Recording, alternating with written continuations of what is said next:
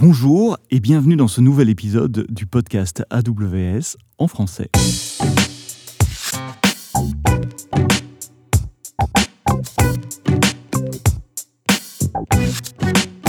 Merci de nous écouter, de, de, plus en plus nombreux à télécharger euh, ce podcast. Continuez d'en parler autour de vous, d'en parler à vos collègues et continuez de nous faire part de vos feedbacks, de vos suggestions de, de sujets sur mon Twitter personnel SEBSTO. Aujourd'hui, nous allons parler de postes clients dans le cloud. C'est pas commun parce que d'habitude, quand on parle du cloud, on pense d'abord au serveur, mais il, est également possible, mais il est également possible de, de faire tourner des postes clients dans le cloud et d'envoyer l'image de ces postes clients sur une application cliente qui tourne n'importe où. Ça peut être sur un téléphone portable, sur une tablette, euh, sur euh, un, PC qui n'est pas nécessairement géré par euh, votre entreprise. On appelle ça du streaming d'applications clientes et on a plusieurs solutions qui permettent de faire cela. Celle dont nous allons parler aujourd'hui s'appelle Amazon AppStream. C'est une solution qui permet de faire tourner vos applications clientes sur des machines virtuelles dans le cloud, une machine virtuelle par, par utilisateur, et d'envoyer le flux vidéo sur un poste client non nécessairement euh, sécurisé ou non nécessairement euh, géré par votre département IT. Et puis le, retour se fait dans l'autre sens. Les, clics de clavier, les mouvements de souris sont envoyés à l'application euh, cliente dans le flux montant. C'est une solution qui peut scaler sur des centaines de milliers d'utilisateurs, sur des centaines, des milliers d'applications. Et pour en parler, quoi de mieux que demander à un client qui a déployé cette solution que de, de nous faire part de leur retour d'expérience? Et donc, je me suis tourné vers chez Veolia où j'ai rencontré deux personnes, Frédéric Champagne qui est cloud expert AWS et Catherine Breda qui est product manager upstream sur le projet Satawad. Ma première question à Catherine, Satawad, c'est quoi? Alors, SATAWAD, ça veut dire Secure, Anytime, Anywhere, Any Device. Et euh, le but de ce projet, c'était de permettre à tous les collaborateurs de Veolia d'accéder à leur environnement de travail depuis, euh, bah, depuis n'importe où, n'importe quand et depuis n'importe quel équipement. Donc, euh, très basiquement, il faut juste un navigateur HTML5 et une connexion Internet pour accéder à son environnement de travail de manière sécurisée. Donc ça marche aussi bien sur les, environnements personnels, sur mon téléphone personnel, mon portable à la maison ou sur le matériel euh, qui est mis à ma disposition par Veolia Exactement, c'est any device. Voilà. L'idée, c'est d'accéder à des applications métiers qui, elles, sont sécurisées, qui vivent dans vos data centers ou dans le cloud, mais de façon sécurisée alors ça permet d'accéder à n'importe quelle application. Euh, on a aussi un projet qui fait qu'on n'a plus de serveurs dans nos data centers, donc on n'en tiendra pas compte. Mais sinon, on a différents types d'applications, euh, des applications pour lesquelles on a trouvé des, équivalents web.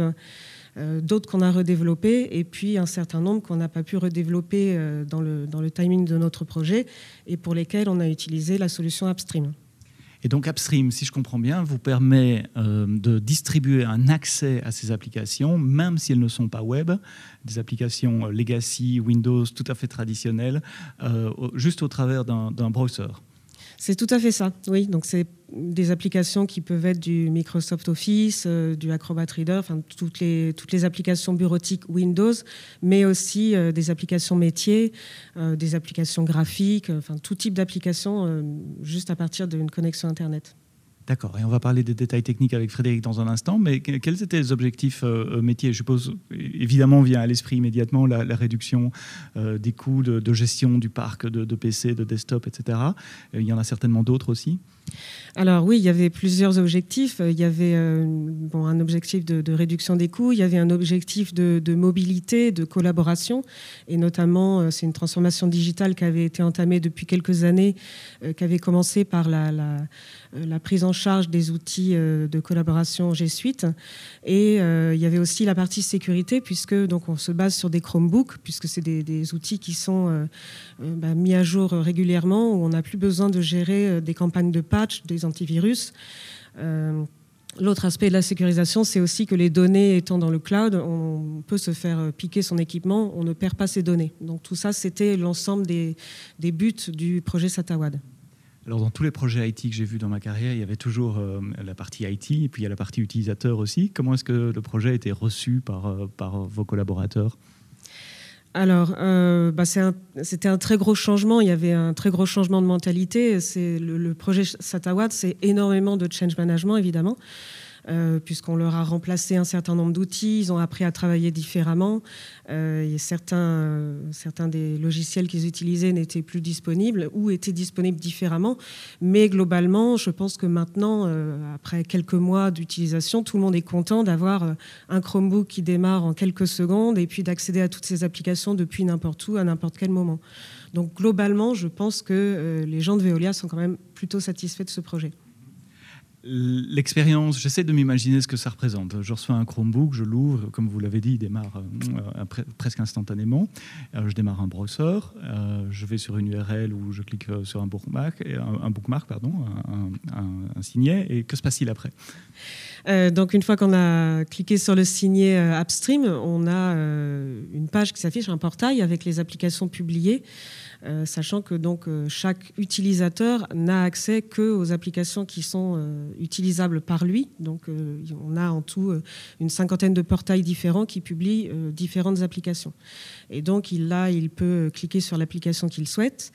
Euh, bon, après, je ne vais pas forcément rentrer dans les détails, mais il y a, euh, suivant le mode, plus ou moins euh, deux minutes à attendre. Et ben ensuite, il se retrouve dans, sa session upstream et puis il peut utiliser son application comme il l'aurait fait quand elle était sur son PC les aspects collaboration entre, applications, copier-coller, impression, euh, je pense aussi euh, euh, à des, des, des traditionnels, son, vidéo. Ce sont des choses que vous utilisez également, qui, ont été testées, qui, qui, fonctionnent correctement. Alors oui, oui, ça, ça fonctionne. Au début, on a eu un petit peu de mal, mais je laisserai Frédéric donner les détails là-dessus. tout ça, ça fonctionne.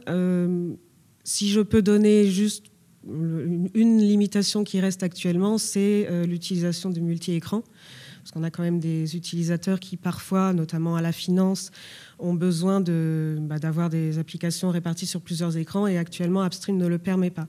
En dehors de ça, euh, on a accès au Google Drive, on a le copier-coller, enfin, c'est quand même très très très proche de ce qu'il pouvait avoir avant. Et pour les gens qui nous écoutent, donc ces applications fonctionnent sur des machines virtuelles qui tournent dans le cloud et donc qui sont connectées à votre VPC et donc qui ont accès à toutes les ressources euh, protégées euh, de l'entreprise. Et puisque je parle de machines virtuelles et de VPC, ça me permet de, me tourner euh, vers Frédéric pour parler de l'aspect technique de ce projet de, mise en place d'Upstream et de, déploiement des applications métiers. quels ont été les challenges, les challenges techniques pour déployer Upstream alors le, premier challenge qu'on a eu à gérer, c'est l'intégration avec euh, notre annuaire Google. Parce qu'en effet, nous voulions euh, plus utiliser d'Active Directory.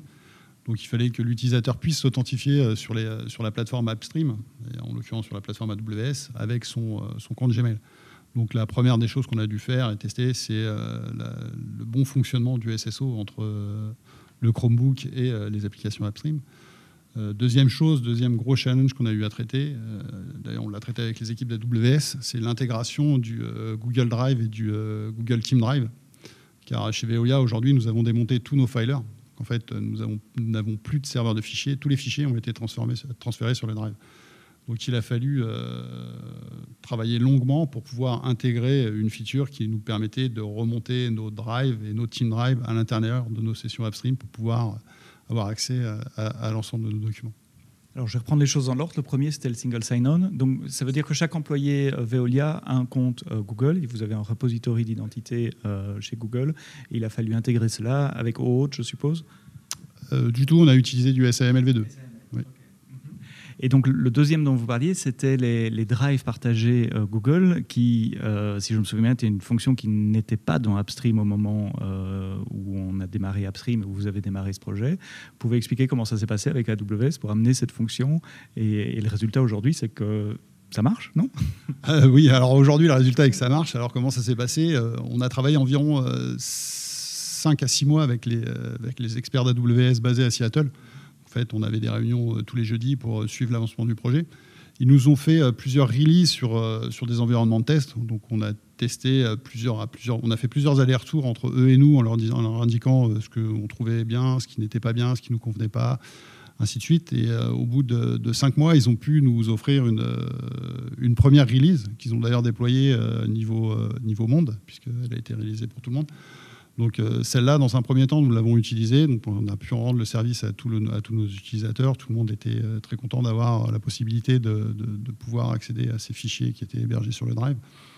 Il restait juste un petit souci à ce moment-là, sur lequel nous avons encore fait euh, deux, trois allers-retours avec, euh, avec AWS, pour qu'ils nous offrent une autre feature, puisque en fait, quand vous avez un drive, vous avez trois, trois items dedans. Vous avez le My Drive pour vos données personnelles.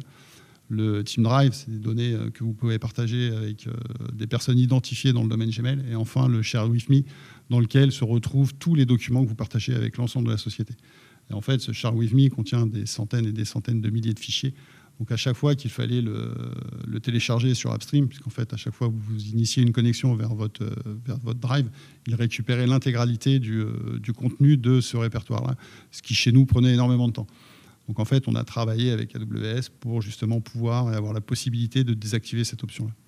Donc pour bien comprendre ce qui se passe, ces drives sont montés au niveau de la, machine virtuelle qui tourne l'application dans le cloud. Et donc quel que soit le poste de travail euh, à partir duquel je me connecte, ou même un portable, je retrouve mes mêmes drives, mes mêmes fichiers, euh, puisque ça, fonctionne sur, sur, l'instance.